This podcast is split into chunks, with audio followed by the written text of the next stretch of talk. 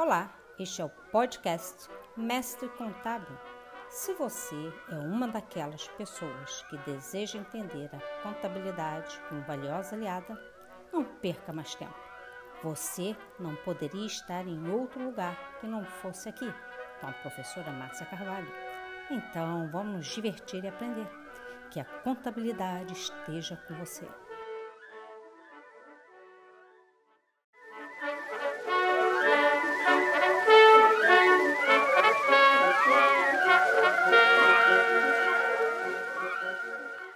Olá, bem-vindo a mais um episódio do podcast Mestre Contábil. Eu sou a professora Márcia Carvalho.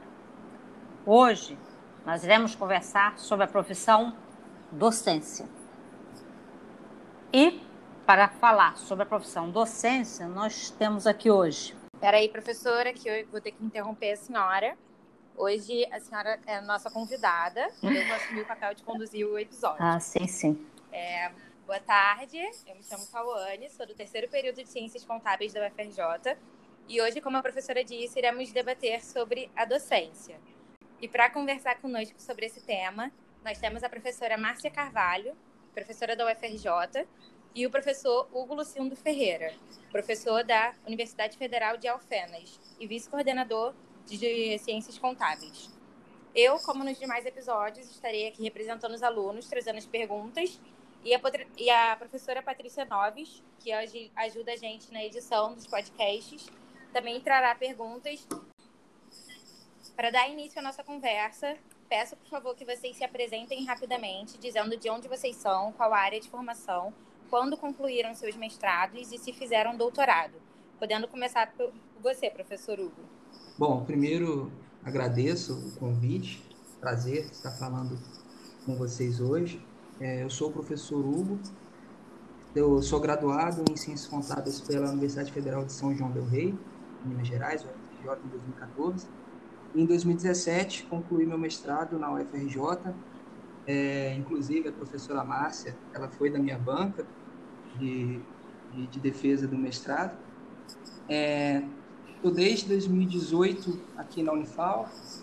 É, agora, em 2020, nesse último mês aí de abril, eu assumi como vice-coordenador do curso de Ciências Contábeis, né, lidando aí com essa nova realidade é, de ensino que a pandemia trouxe para a gente. Gente, eu sou muito velha. Vocês nem... Tawane é a nascida. Eu terminei a graduação. e Patrícia se bobear. Não, Patrícia também não é nascida, não. Patrícia tem que 30? Não. 28. Ih, não era nascida. 28. Minha filha é mais velha que a Patrícia. Gente, eu sou formada em contábeis, mestrado em contabilidade. O doutorado eu fiz ah, todas as disciplinas no doutorado da USP, contabilidade, mas não consegui cumprir o prazo para defesa. Eu fiz um segundo doutorado é, na engenharia, em planejamento energético e ambiental, as resíduos sólidos, que é uma das minhas paixões. E sou professora mais de 25 anos, né, de magistério, mas fui profissional, trabalhei em empresas de médio, grande porte, depois trabalhei na área pública, na prefeitura, fiz concurso, fui da controladoria já do município, e já dava aula, comecei a dar aula com 26 anos e até que eu resolvi só ficar no estilo oportunidade e abracei essa oportunidade de ficar só no ensino, ser professor de dedicação exclusiva na FRJ. Não que eu não gosto da área profissional, gosto muito, mas na época não abria para 20, então eu resolvi. A opção era ou ficar na controladoria ou ser docente. A docência falou mais alto, que realmente é minha paixão. Sou professora da graduação e da pós-graduação, mestrado, doutorado. E mais outras, sou editora de revista, mais outras atividades que a gente faz, né, faz parte de quem é da vida docente. Tá, ok. Primeira pergunta do Samuel Souza é quando vocês perceberam que queriam seguir a carreira acadêmica e o que mais motivou na escolha pela docência? Na verdade, antes de cursar contábeis, eu era graduando em ciência da computação, né?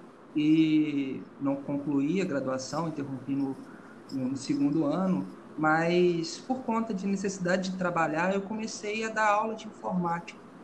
E ali, a partir daquele momento, começou a me despertar um interesse é, na docência, né? que antes eu nunca tinha pensado nisso. É, durante a graduação e depois que eu terminei a graduação, eu também estava trabalhando no mercado, trabalhei é, em uma multinacional da, de mineração, entre outras empresas, até que surgiu, assim que eu terminei minha graduação, surgiu o processo seletivo para professor substituto na instituição onde eu me formei, e eu falei, poxa, vou fazer o teste, né? Vou ver se é isso mesmo que eu quero, se a docência é realmente o que eu quero. E fiz o processo seletivo, aprovei e fiquei um ano como docente, é, professor substituto na UFSJ. E foi naquele momento que eu percebi, não, é realmente isso que eu quero. Apesar de também, como a professora Márcia comentou anteriormente, eu também gosto muito da área profissional, é, empresarial, digamos assim, trabalhar em empresas, mas a docência acabou falando mais alto. E aí, depois desse um ano de substituto, eu fui fazer o mestrado e realmente vi que era o que eu queria. Estou aí, então, desde 2015, eu estou nessa vida acadêmica. Professora Márcia? Então, acho que, desde que eu me entendo por gente, eu sempre gostei dessa coisa do ensinar. Né? Sempre gostei disso e a faculdade inteira eu fiz monitoria em todas as disciplinas. Eu fazia monitoria estatística, matemática, contabilidade, economia. Eu fazia de tudo. Vamos embora, gente. Vamos lá. Sábado eu vou, vou estudar com vocês. Porque acho que ensinar é a melhor forma de aprender é ensinando. E, e, sempre me agradou a possibilidade de ajudar as pessoas, né? facilitar o processo de aprendizado das pessoas. Essa coisa sempre me encantou olhar para a pessoa e ver a alegria dela, como eu tive na, no ensino médio, eu fiz técnico contabilidade também, e tinha uma colega que ela não conseguia entender estatística de jeito nenhum. E o professor usava muito, como a gente deu probabilidade, né? então ele usava cartas, né? E uma das dificuldades que ela tinha é que ela não, não conhecia carta, né? não conhecia um baralho. Eu falei, cara, se você não conhece o objeto, aí você não vai entender o conteúdo mesmo, né? Então, eu passei um final de semana ensinando ela a jogar carta ensinei jogar sueca, copas fora, tá, coisas básicas assim. Aí uma vez que ela se familiarizou com um baralho, eu fui, entrei na estatística, comecei a trabalhar com ela. Quando ela fez a prova, tirou 10, a cara 10 de alegria, não pelo 10, porque ela falou assim, eu consegui, eu aprendi.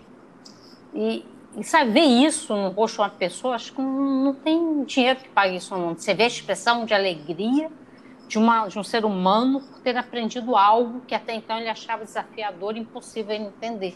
Ela falava, ah, é impossível, nunca vou aprender isso. Mas realmente os objetos que eram usados não eram do conhecimento dela, então realmente ficava difícil.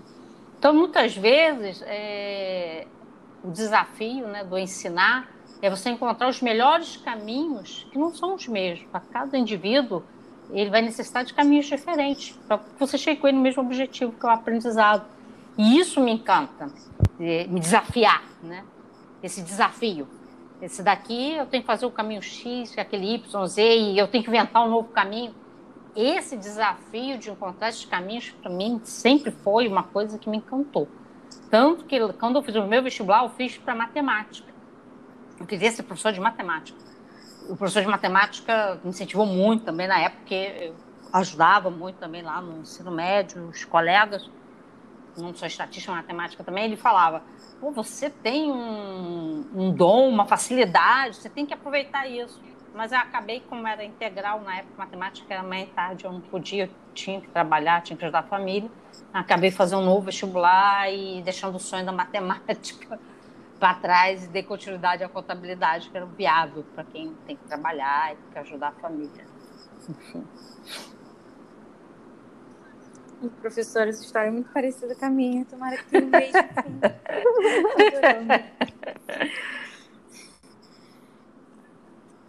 Próxima pergunta, Patrícia. Então, quando eu terminei o mestrado junto com o Hugo, e quando eu entrei no mestrado, eu senti que eu poderia é, ter começado a minha vida estudantil de uma outra forma para poder pra chegar no mestrado mais preparada. Então, me colocando hoje no, no, lugar de um estudante ainda na graduação, eu queria saber o que, que um estudante que já sabe e quer ser professor, o que, que ele deve fazer? É a monitoria, a iniciação científica? Quais são os passos de uma pessoa que já está na graduação e sabe que quer ser professor?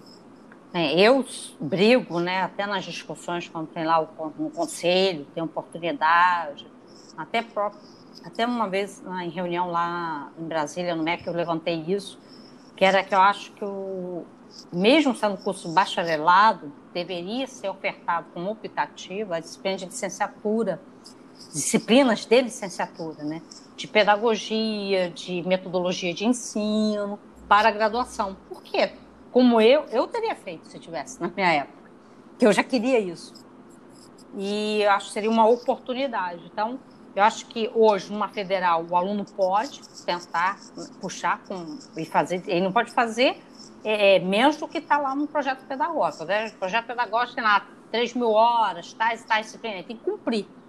Além disso, ele pode fazer o que ele quiser. Então, ele pode puxar disciplinas, como ele pode puxar no direito, na economia, pode puxar na educação e fazer. E monitoria, sim, porque é uma forma até dele ver se realmente ele gosta, se ele realmente tem vocação e poder se aprimorando, né? Eu acho importantíssimo. Até às vezes eu falo, ah, se você a melhor forma de aprender é ensinar. Então, durante a graduação, está lá mais na frente, se você volta a fazer monitoria na disciplina inicial, você está revendo aqueles conteúdos. Nós vimos isso no podcast onde Samuel e a Kathleen participaram, eles falando como a monitoria também os ajudou para o exame de suficiência, como ajuda para concursos, também se você rever conteúdos. Né? Marion também isso, falou Marion, isso. aprende Sim. muito ensinando. Complementando o, você, que a Hugo? professora Márcia colocou, eu acho que é muito importante também os grupos de estudo. Muitas vezes, é, os grupos se formam dentro de uma disciplina e ali você tem pessoas que têm mais dificuldade, outras pessoas que estão mais com domínio. E é naquele momento que, às vezes, a pessoa que tem um perfil mais didático, de, tem essa veia mais de professor, ele começa a tomar o, o, as rédeas e começa a tentar explicar para os colegas, tentar é, explicar da forma como ele entendeu, buscar meios diferentes, e muitas vezes só a sala de aula, só aquelas uma hora e quarenta, duas horas de aula, às vezes acaba não sendo suficiente. E ali foi nesses, é, nesse tipo de, de ações que também comecei a, a identificar que eu tinha essa, essa vontade, essa, essa aptidão para trabalhar com docência. Muitas vezes, tanto na, na, graduação em Ciências Contábeis, quanto nessa graduação interrompida que eu fiz em, em computação, muitas das vezes eu me colocava nessa situação de pegar e juntar um grupo de alunos e tentar explicar aquilo que eu, que eu captei, que eu entendi de uma outra forma. Além disso, os monitorias são sempre bem-vindos, apesar de que não são todos os que têm a possibilidade, às vezes a monitoria é muito concorrida, acaba tendo é, uma dificuldade para você ter esse acesso, mas eu acredito que fazendo essas, buscando esses grupos de, de, de estudo, e quem sabe também, né, buscando algumas atividades de extensão que a, própria universidade pode oferecer. Aqui na Unifal a gente faz diversas ações é, que fazem com que o aluno se coloque nessa situação. Inclusive tem um projeto que eu coordeno aqui, que a gente infelizmente teve que dar uma pausa por conta da pandemia, mas uma, uma das coisas que, que eu estava trabalhando com os alunos né, é que eles pegassem para ofertar mini cursos para os outros alunos. É claro que sob supervisão, com acompanhamento, mas o aluno se via na posição de, de instrutor, de professor, e isso faz com que ele desperte essa, essa característica que às vezes pode estar adormecida e você quanto mais cedo você conseguir descobrir que você tem essa essa vocação melhor para você conduzir sua carreira, né? Sim, é porque também às vezes o aluno acha que ele só pode fazer monitoria se for a oficial com bolsa. Tem a, monitoria voluntária, você pode fazer. Hum. Entende? É só você se candidatar. falar com o professor e dizer o que você quer fazer. E na minha época não era bem monitoria, eu chamo de monitoria porque é um nome mais atual. Na época eram grupos de estudo mesmo. Um falava, olha, eu, aí o outro falava, ah, eu vou fazer direito aqui. Aí eu, cada um falava, né? Poucas pessoas se ofereciam. Eu me oferecia e dava praticamente de tudo. Que eu queria era estudar. Né? Então, quanto mais eles me demandassem de orientação, mais eu estava estudando. Né? E o tempo que eu tinha que eh, ter em casa para estudar outras disciplinas, ficava concentrado para outros conteúdos e ficar bem menos conteúdo a ser estudado, né? Porque boa parte já tinha estudado fazendo lá com os colegas, né? Então é, é uma questão de estratégia também, Sim. né? Utilizar bem o tempo, né? E até os próprios professores né, das disciplinas, a gente aqui na, na Unifal, a gente tenta bastante é, é, cobrar dos alunos seminários, tentar fazer com que os alunos coloquem na posição de de, de professor, pelo menos num trabalho de disciplina, porque isso desenvolve tanto essa capacidade né, de, de interlocução, dele se colocar é, como apresentador de determinado assunto, que pode ajudar dentro de uma empresa, é, na hora de uma reunião com gestores, com dirigentes, etc. E também pode fazer com que é, ele descubra ou alimente essa vocação para a docência. Então, por mais que muitos alunos pensem, poxa, seminário é um saco, nossa, seminário, eu tenho que ficar lá na frente da turma falando, mas isso é uma oportunidade para você desenvolver essas, uhum. Essas, essas é, qualidades que você às vezes tem. Verdade. Próxima pergunta, considerando que esses podcasts são voltados para calouros, é uma pergunta mais básica. É necessário fazer o mestrado para dar aula? Bem, a resolução do MEC, ela permite que, se você tiver um curso de especialização, as instituições de ensino superior, ela pode ter professores especialistas que não têm um mestrado, tem só uma pós-graduação, a MBA, porém, é, a relação do quantitativo de professores nessa categoria ela não pode ultrapassar 20% do total de docentes. Pelo menos a última estava assim. As federais já não têm, é, trabalham no mínimo, as federais, estaduais, as públicas, elas trabalham no mínimo com mestrado. Tem que ter mestrado para poder ser docente. Tá? E hoje, os concursos, inclusive, não são nem mestrados. Os concursos hoje das federais estão pedindo doutorado. Raramente abre para mestrado. Na nossa área ainda abria até o passado recente, agora tem aberto o justo concurso exigido doutorado. Tá? Já nas particulares, não. As particulares com mestrado tem bastante até, porque a exigência do MEC, a relação de de doutores é menor em relação à de mestres. Eu brinco que eu fui um dos últimos aí da dos contábeis que ainda foi selecionado para concurso com apenas o mestrado. Eu acredito que, ainda mais depois que passar esse período de impedimentos de concurso público, eu acredito que ainda vai, vai ser mais ainda exigido o doutorado. É, e só complementando o que a professora Márcia comentou, é, essa questão do número de, de especialistas, mestres e doutores influencia na avaliação do curso. Sim, então, sim. muitas instituições acabam dando é, acabam priorizando a contratação de mestres e doutores porque pontua melhor lá no, no, no resultado do, do ENAD, né? E então eu conheço algumas instituições que já estão, é, digamos que coagindo fortemente os professores especialistas a concluir o mestrado, né? Então, é, uma porta de entrada para quem ainda não tem mestrado é a questão do, do dos, dos, processos seletivos para professor substituto, que em algumas instituições né, não pedem. Aqui a gente recentemente teve, no ano passado, contratação de professor substituto na área de contábeis que pediu apenas graduação. Porque é, substituto na, é diferente. É, na, na, na região aqui, a gente tem poucos é, mestres e doutores, doutores são praticamente raros, mas ainda tem poucos mestres aqui na região do, do, do nosso campus, então a graduação foi uma, uma solução, né? Então, pode acontecer de, de um aluno ainda conseguir, assim que terminar de formado, um profissional, entrar como, como graduado, como foi o meu caso, mas são mais raras as situações assim. Assim, porque no MEC, na verdade, assim, faculdade, faculdade isolada, ela tem que ter um terço dos docentes, tem que ter pós-graduação, pode ser um MBA, e o resto pode ter só graduação. E não precisa ter mestre doutor, uma faculdade isolada. Seja um centro universitário, aí já não. Ela tem que ter um terço do corpo docente com títulos de doutorado ou mestrado. E ela tem que possuir, no mínimo, um terço dos docentes contratados em regime de tempo integral, 40 horas. Ok?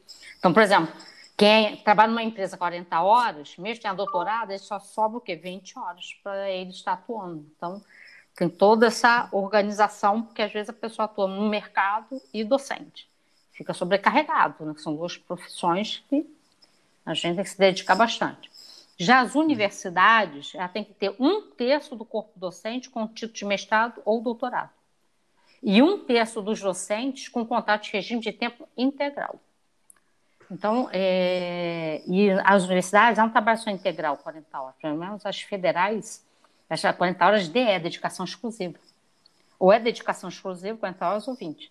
As estaduais é que tem um regime só de 40 horas sem ser dedicação exclusiva. Então, se eu não sou dedicação exclusiva, eu posso trabalhar 20 horas numa empresa. Já eu, no caso, eu sou dedicação exclusiva, então não posso. Eu posso dar uma consultoria, eu posso dar um treinamento, mas eu não posso ter outro vínculo a não ser com a FRJ, né? que é, restringe mais. Tá? Como funciona o mestrado e o doutorado, para quem não sabe? É, você tem que terminar a graduação, dependendo da instituição que você vai fazer e para o programa que você vai se candidatar, dependendo da área que você esteja, porque mesmo na área de negócio, economia, administração, contábeis, eles têm, é, os programas têm é, organizações próprias e formas de, de verificação e avaliação próprias também. Então, normalmente, os programas de contábeis e administração usam muito o teste AMPAD, tá? de economia usa o AMPEC, é, você tem que fazer o teste AMPAD, aí alguns programas têm mais uma avaliação interna, outros não, tem entrevistas, tem que ter um projeto. Então, assim, cada programa, ele vai ter toda uma organização e vai definir como é o processo avaliativo para que você seja, é, você possa se candidatar e ser aprovado ou não. Para você fazer o doutorado, você tem que ter feito mestrado. Tá? Tem que fazer a graduação, fazer o mestrado para fazer o doutorado. Não sei se, como é que é na instituição do Hugo. Falei de forma geral, falando do FRJ, ou estou falando geral. Uhum. É, geralmente é esse o caminho, né? Quando, quando eu estava para tentar o mestrado, eu lembro que tentei algumas instituições, minha prioridade foi o FRJ, mas cheguei a tentar aqui na Federal de Lavras, que é aqui próximo, eu moro hoje em Varginha, Lavras é, tem quilômetros daqui. É, tentei na, na, estadual do Rio de Janeiro e o processo era bem parecido. As três utilizavam é, Champad é, de forma diferente. É, se não me engano, a UFRJ utilizava a nota geral e a nota do inglês. É, outras instituições, como eu sei o caso da UFMG, utilizam é, a nota geral, a nota de raciocínio lógico, a nota de, de inglês, tem um pesos diferentes. É, e o fluxo geralmente é esse, né? Termina o mestrado, vai para o doutorado. Aqui na, na Unifal, pelo menos na área de contábeis, o curso é, é relativamente novo. A gente estaria formando é, a primeira turma agora, né? Por conta dessa, desse paralisação vai dar uma demorar um pouquinho mais, mas esse ano ainda a gente forma a primeira turma, então a gente ainda não tem um programa é, de mestrado em ciências contábeis, mas tem mestrado em economia, é, que se eu não me engano, eu não estou muito por dentro, mas se não me engano usa técnica de entrada.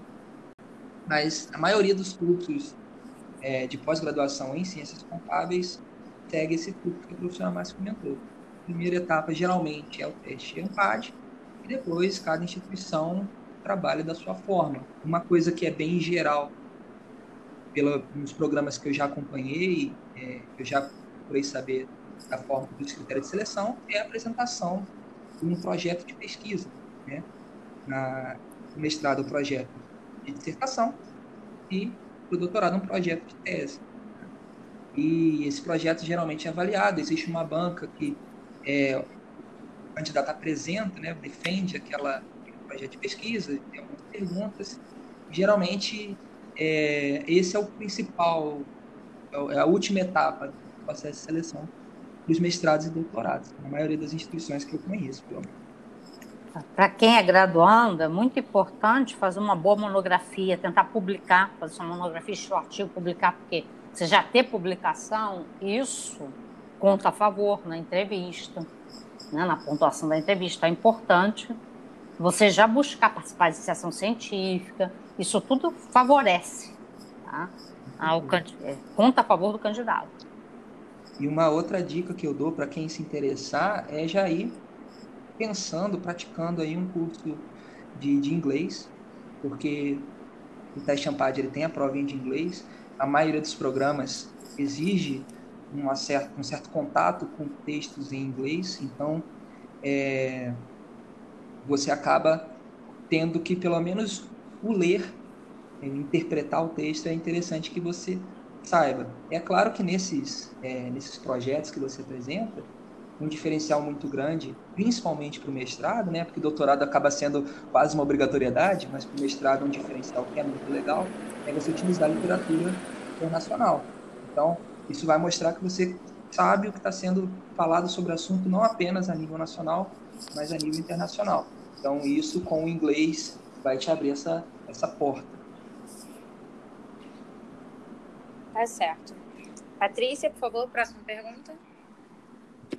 É, o André, que é mestrando no, no programa de pós-graduação em Ciências Contábeis da UFRJ, ele pergunta: qual o principal saber que um estudante no mestrado precisa entender sobre docência?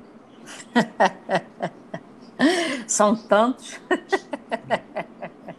Bem complicado. Cara, acho que, primeiro, primeira coisa, você pensar em ser docente, tem que gostar de pessoas. Mas, professor, isso é básico? Não, porque eu já escutei colegas em reunião falando ai, gente, muito aluno na minha sala, ai, me dá um nervoso, que um monte de gente. Se eu gosto de gente, tá fazendo o quê no ensino, meu Deus? Tem que gostar de pessoas, né? Porque, ou, né? não sei se pensava em dar aula no jardim zoológico, sei lá. Tem que gostar de pessoas. Outra coisa, se você vai ser docente, você vai. É, a contabilidade, principalmente, ela tem uma gama de áreas que a gente pode estar atuando dentro da contabilidade, segmentos. Então você tem que ser bom em um desses segmentos. Não dá para ser bom em tudo, não dá. Hoje em dia não dá. Você tem que escolher um e ser bom naquele. Então você tem que ter domínio da, daquele segmento que você está se propondo a ser docente. Tá? E ser muito coerente é, na hora que você vai preparar um conteúdo, você vai sala de aula, você tem que ter, assim, identificar claramente que competências eu vou trabalhar nessa sala de aula, que objetivo eu tenho a cada encontro em relação ao conteúdo todo que eu vou dar para cada parte desse conteúdo, eu tenho que ter um objetivo bem definido uma competência a ele ligado, que eu vou trabalhar dentro da sala de aula. Então, ser docente é uma coisa, é uma responsabilidade muito grande, é, é algo que não dá para, ah, acordei hoje, vou dar uma aula. Não é assim. Né? Ah, me ligaram, hoje à tarde vou dar uma aula hoje à noite. Não, é uma coisa muito séria, preparar um conteúdo que esteja coerente com a emenda que foi proposta daquela matriz curricular que está alinhada dentro de um discurso pedagógico, dentro do PPC, o projeto pedagógico do curso. Tem todo um porquê tem todo um antes, um durante, um depois que se fala. Então, o conteúdo que eu estou falando numa aula, ele tem toda uma ligação com o conteúdo que eu vou falar na aula seguinte, com o conteúdo que foi falado numa outra disciplina, com o conteúdo que vai ser falado no próximo semestre, numa outra disciplina. Então, eu tenho que ter todo esse cuidado dessas conexões não se perderem. Aí está por trás disso o que? As competências, que eu não posso abrir mão delas, têm que ser trabalhadas, desenvolvidas para que ele chegue lá na frente e realmente tenha condições, esteja preparado para aquele novo conteúdo que será apresentado e outras competências sejam trabalhadas naquele aluno. Então, você tem que gostar da disciplina que está lecionando, você tem que ser docente, você tem que ter paciência. Você tem que gostar de falar, explicar, porque você vai explicar às vezes uma vez, 50% da turma entendeu. Na segunda vez, 70%. Até às vezes, resta lá 10% da turma, você já está na décima, e você está buscando. Meu Deus, já não tenho mais. Não me vê mais nada. Aí você fica com aquela angústia, porque você não pode deixar ninguém escapar. Todo mundo tem que andar junto. Eu já passei por isso, saí de uma aula e tinha um aluno que não tinha entendido. Eu levei ela comigo para o departamento. Na época eu era coordenadora, eu falei, você vai comigo para o departamento. É questão de honra, ela tem que entender. Todo mundo entendeu? O que ela vai entender? E ela ficou comigo lá no departamento para ela entender. A minha secretária, na época, a Nívia, já não aguentava mais. Falei, professor, já entendi, tá? Falei, é, a gente entendido, a minha não. Eu falei, mas você só sai daqui hoje, só vai para casa. Não, só vamos para casa hoje para você entender. E eu fui buscando. Então, é, é essa paciência, ser, essa criação, porque ah, eu já tenho um método que eu ensino. De repente, eu chego numa e método não funciona, tem que ser criativo. Eu tenho que inovar sempre, para que eu possa realmente alcançar todos. E, principalmente, humildade. Eu não sei tudo. Vão surgir questionamentos, coisas que eu não sei. E eu vou dizer que eu não sei. Eu não vou enrolar o aluno, eu vou dizer que eu não sei. E que no próximo encontro eu vou buscar saber porque eu acredito que saiba, que sempre tem um colega que sabe, e eu vou buscar informação e eu vou trazer. Então, as sandálias da humildade não deve ficar guardadas no armário, deve andar sempre com aquele que se deseja colocar como professor. Tá? E um pouquinho de cuidado com humor em sala de aula, o humor é legal, mas sem excesso. Uhum. Sem excesso, porque às vezes a gente acha que está brincando e para manter o ambiente saudável, mas a gente pode, a brincadeira pode não estar agradando a alguns, ou pode estar sendo interpretada de forma equivocada. E você pode estar magoando, ofendendo uma pessoa sem perceber. Então, a gente tem que tomar um pouquinho de cuidado também é, com relação a isso. Eu estou lidando com pessoas. Né? Então, de tudo que eu falei, fica óbvio que não dá para trabalhar no improviso. Ah, eu levantei hoje, vou dar aula de análise financeira, sem ter preparado nada. Não né? Então não dá para trabalhar no improviso, eu tenho que ser responsável, eu tenho que ter domínio, tá? para que realmente eu possa fazer um trabalho coerente né? e de acordo com aquilo que o, os alunos esperam. Né? Uma... E merecem, e merecem. Uma, uma, sugestão que eu dou, já que o André que perguntou, ele é mestrando, é faça bem o seu estágio é, seu estágio docência, né? É, cada instituição tem um nome diferente, mas faça bem, mesmo que eu sei que em alguns lugares não é obrigatório, é opcional, se eu não me engano, quando eu, quando eu fiz o mestrado na FRJ, o estágio de docência não era obrigatório, era opcional, obrigatório apenas para o bolsista, mas, se possível, faça, porque ali é o primeiro contato, se você nunca teve uma experiência docente, Ali vai ser o primeiro contato que você vai ter com criação de conteúdo, elaboração de plano de ensino, elaboração de aula, elaboração de questões, listas de exercícios, provas. É, e é um momento muito grande. Eu lembro que no meu estágio de docência eu fiz dois semestres. O primeiro semestre foi com o professor Adriano, o segundo semestre foi com a professora é, Araceli, inclusive até a, a Patrícia também foi estagiária docente comigo, é, e foi um período de, de, ampliação de conhecimento, de troca muito grande entre o professor e o estagiário, né? Então, houve muita abertura, a gente ministrou é, pontos da, da ementa, aulas, às vezes até mais de uma aula, então é, é o momento, eu acho que é o mais oportuno para você desenvolver algumas habilidades. Tá? E é óbvio que o que a professora Márcia falou é sempre importante, você ter uma especialização. É óbvio que muitas vezes, para você entrar no mercado, né, para você entrar numa, numa universidade, numa faculdade, você nem sempre vai dar aula naquilo que você se especializou. Né? Você precisa ter um pouco mais de de flexibilidade. Né? E daí vem a questão da humildade, você saber o seu limite, você continuar estudando sempre. Não basta achar que você terminou um mestrado, terminou um doutorado, você já leu bastante sobre o assunto e você é autossuficiente. Você está sempre em constante atualização. Então, não tem como você permanecer parado. A docência é algo contínuo. É, o Hugo falou do estágio de docência. Antes do estágio de docência, no mestrado, vem a disciplina de metodologia do ensino superior que eu leciono, né? Então, lá, tudo isso vai ser visto. Né? A gente vai ver como é que prepara um programa, um planejamento de aula, como é que se prepara uma aula, avaliação, a gente vai ver, ver isso tudo. Mas, quando você vai trabalhar como professor, você vai ver realidade. Então, hum. tudo simulado dentro de um espaço controlado por mim, onde eu trabalho né, e desenvolvo todas essas competências. Mas é no estágio de docência que você realmente vai ter o contato com os alunos e você vai colocar em prática aquilo que você viu em sala de aula. Pode ser que se aproxime muito ou não, dependendo com qual docente você esteja, pode ser que se aproxime muito a teoria, né? a, a pedagogia, né? Toda que foi vista em sala de aula lá comigo. Ser que se aproxime muito ou não. Ou você até aprenda o que não fazer. No chá de docência, você aprende muita coisa para você replicar, você também aprende o que não fazer, porque tem muitos colegas, como eu também devo ensinar, muita coisa que a pessoa que está fazendo chá de docência e fala, não, isso aí eu não quero fazer não, porque eu não acho isso legal. Porque a gente tem nossos vícios, né? Até pelo tempo que está no magistério, a gente, é, cada um tem seus hábitos e junto com os hábitos vem os vícios também. Então, é legal essa nova geração, principalmente assim, não pegue os vícios, os vícios vocês ignorem. Fala assim, não vou fazer isso. Pegue só um pouquinho que for bom. Próxima pergunta é se dá para conciliar tranquilamente o trabalho com o mestrado.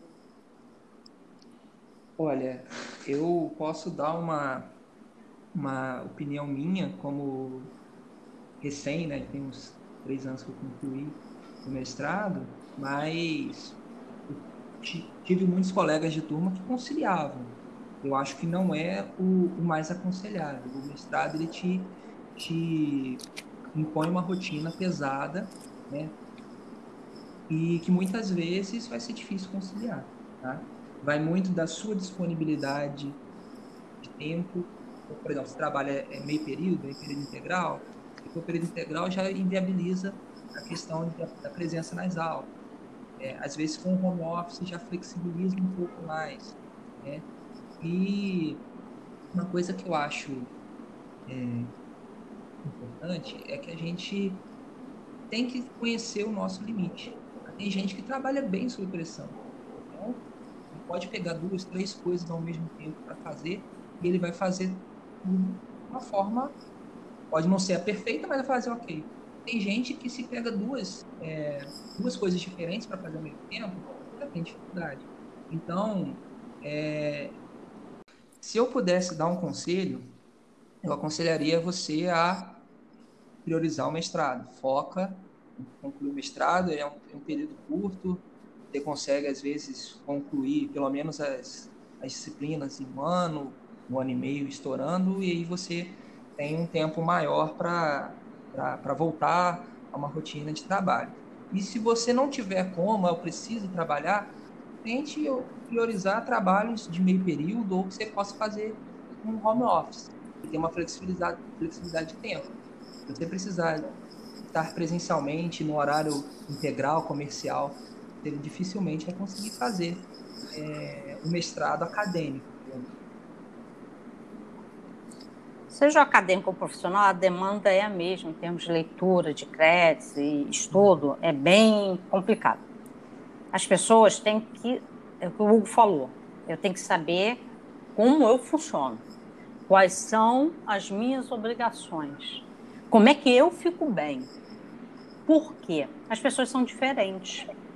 Eu fui treinada, trabalho desde criança, sempre trabalhei, desde criança, sempre trabalhei. Então, tinha hora de estudar, tinha que chegar, tinha que trabalhar, tinha as costuras, tinha que entregar, eu tinha minha participação que eu tinha que fazer, então eu tive um treinamento. Eu fiz meu ensino médio todo trabalhando, estudando, ajudava em casa e isso nunca me atrapalhou. Você percebe, teve um treinamento. Ah, você fez mestrado, você tinha filho pequeno, trabalhava, horário integral e fazia mestrado, sim. O que o professor Lino fez para mim na prefeitura foi um banco de horas. Então, todo mundo trabalhava de 8 às 9, eu estava de manhã na UERJ. Depois, eu voltei para trabalhar e ficava até as 10 da noite, trabalhava sábado. Eu usei férias, ele fez um banco de horas, mas eu, ele não reduziu uma hora no meu. Eu tinha que ter 9 horas, 8 horas de trabalho por, por dia. 9 não, 8 horas de trabalho por dia. Eu não tive problema nenhum. Mas, cara, assim, olha, eu tive um treinamento. Eu fui preparada para isso certo?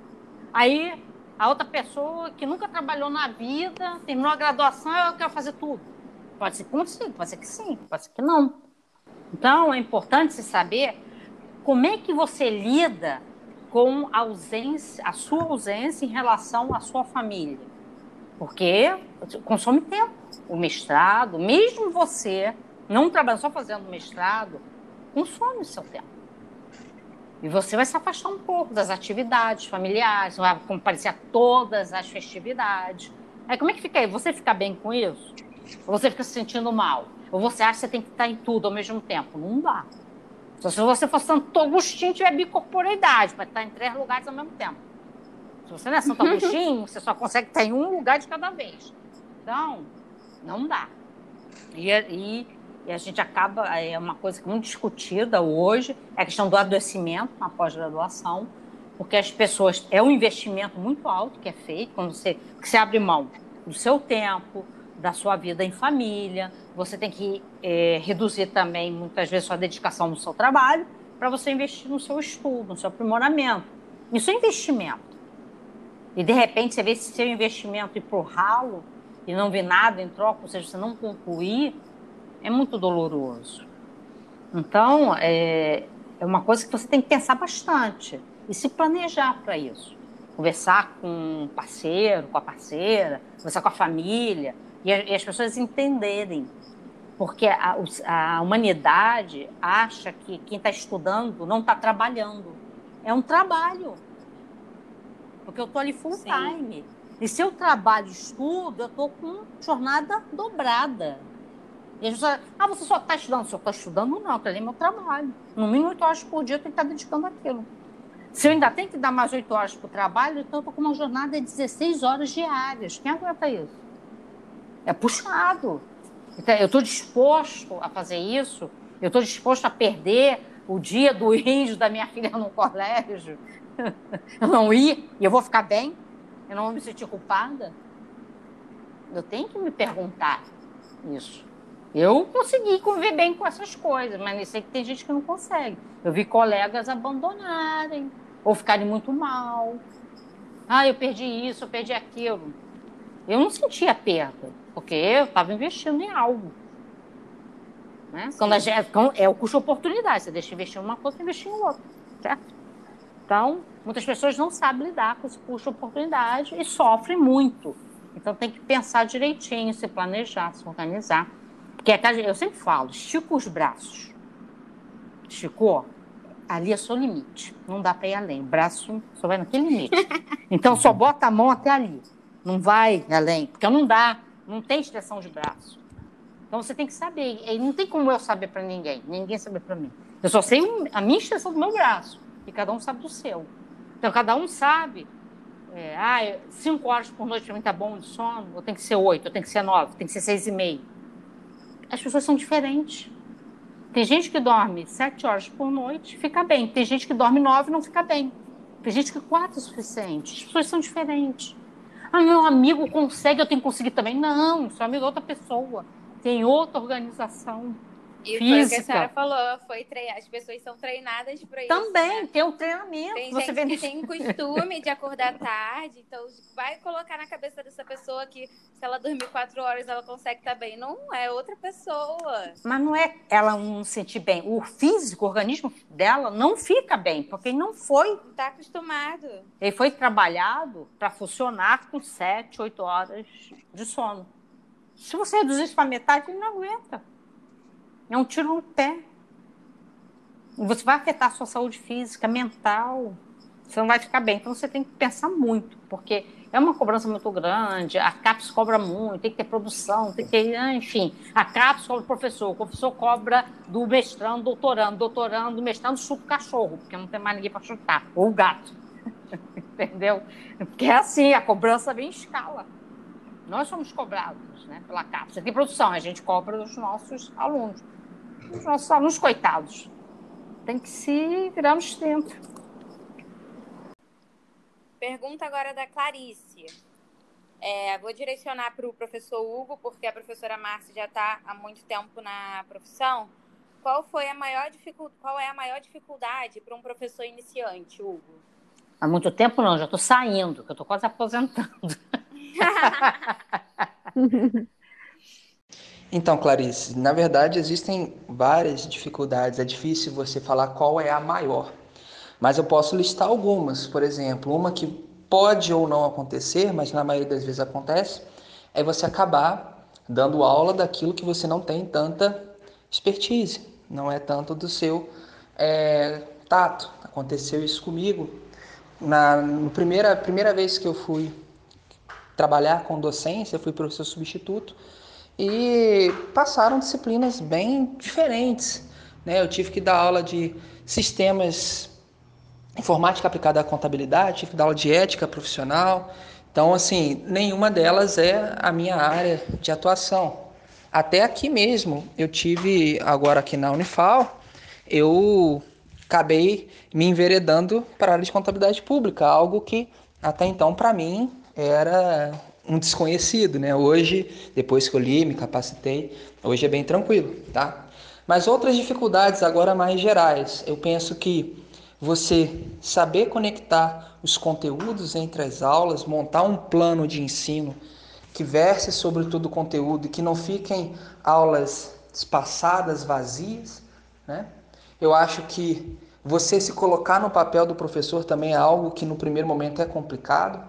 Você muitas vezes tem medo da autoridade, entre aspas, que você tem, não sabe como se comportar, é algo que só mesmo a experiência vai te trazendo. Né?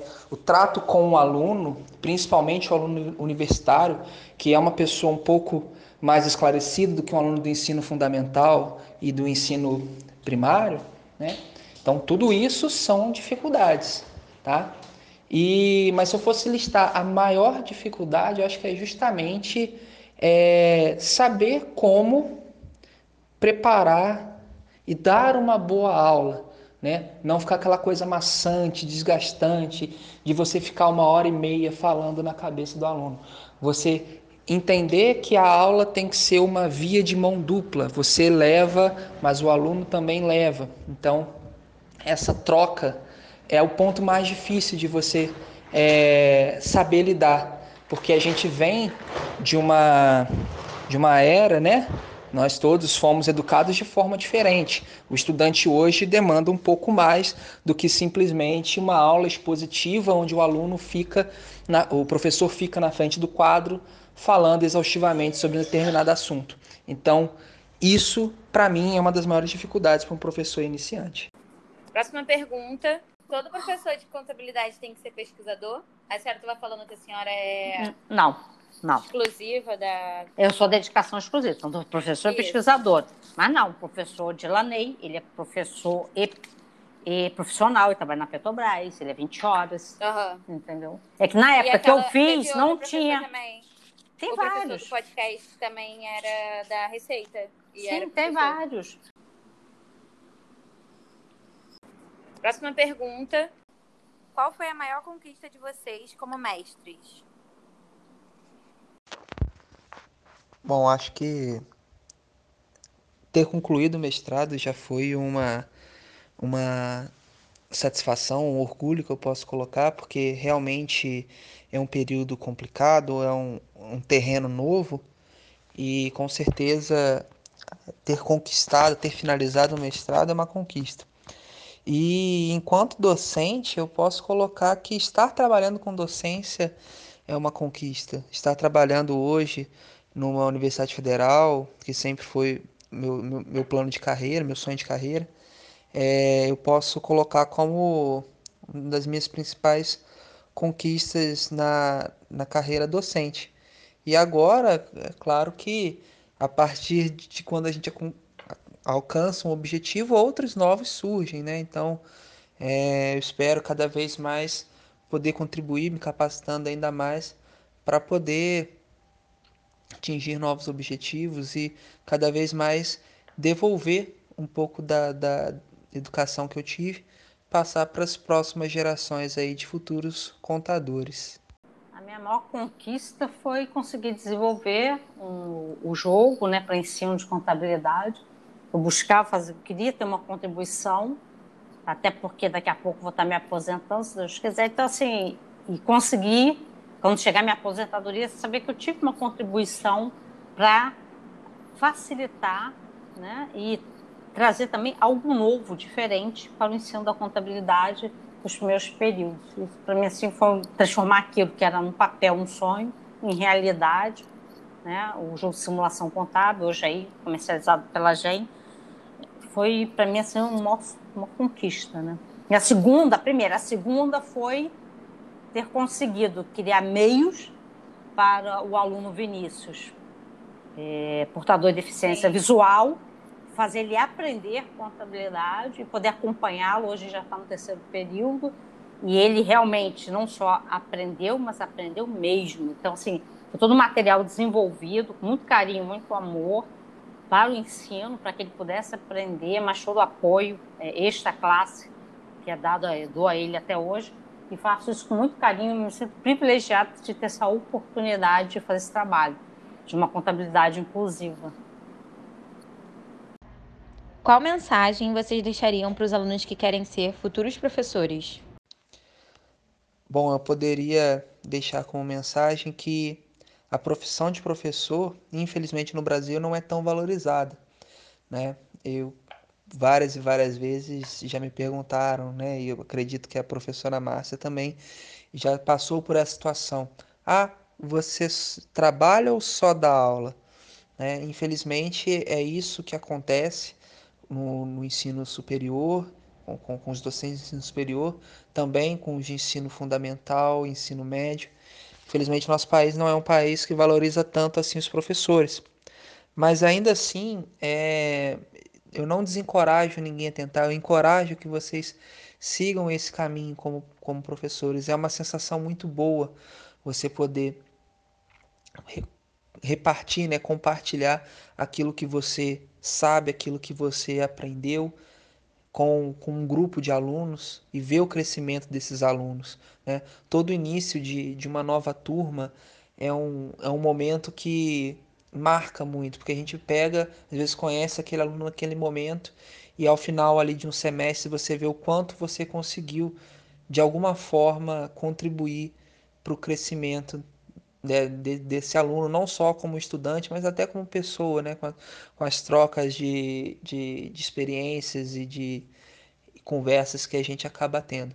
Então, por mais que a gente viva num país que menospreze, né, que não valorize a educação, não desistam, porque eu ainda tenho esperança que a situação vai melhorar. Só com a educação que os países, de uma forma geral, conseguem prosperar. Então, eu espero profundamente que futuramente a nossa profissão tenha um pouco mais de valorização e isso passa também pelos profissionais, pelos professores começarem a cada vez mais se valorizarem, entender a responsabilidade que tem nas mãos e fazer jus a essa responsabilidade. Então, não desistam, sigam em frente. É árduo, mas é muito prazeroso, é muito bom ser professor. Cara, se quiser ser docente, seja porque você ame, não, não seja professor, porque a única oportunidade que aparecer você precisa de um emprego. Não faça isso, pelo amor de Deus. Não é isso. Docência é uma das profissões que tem que ter paixão. Porque se você não tiver paixão, você não vai conseguir atingir os alunos. Para você atingir os alunos, você entrar numa sala de aula, você tem que se sentir feliz, aí tem que ser o único lugar que você queria estar. Não pode existir outro que você queira estar. Tem que ser ali. Aí sim, você vai ser um excelente docente. Por mais que você não tenha todo o conhecimento que você necessite, você vai estudar, você vai se preparar. mas se você tem paixão por aquilo, por estar ali, por essa troca, porque você vai surpreender, a gente aprende mais do que ensina. Muito bem. Agora eu devolvo a condução do podcast professora. Pode finalizar aí a sua linda mensagem. Obrigada pela oportunidade, né? Poder falar da coisa que eu gosto tanto na minha vida. Minha segunda maior paixão, a primeira minha filha. Obrigada, Tawane, pela condução aí do, do episódio de hoje. Obrigada, Patrícia Novas, pela organização e edição do episódio. Como sempre, trabalho excelente. Obrigada, professor Lu, pela sua brilhante participação. Você possa inspirar futuros docentes, sucesso na sua carreira como docente. E não esqueça que a contabilidade esteja com você.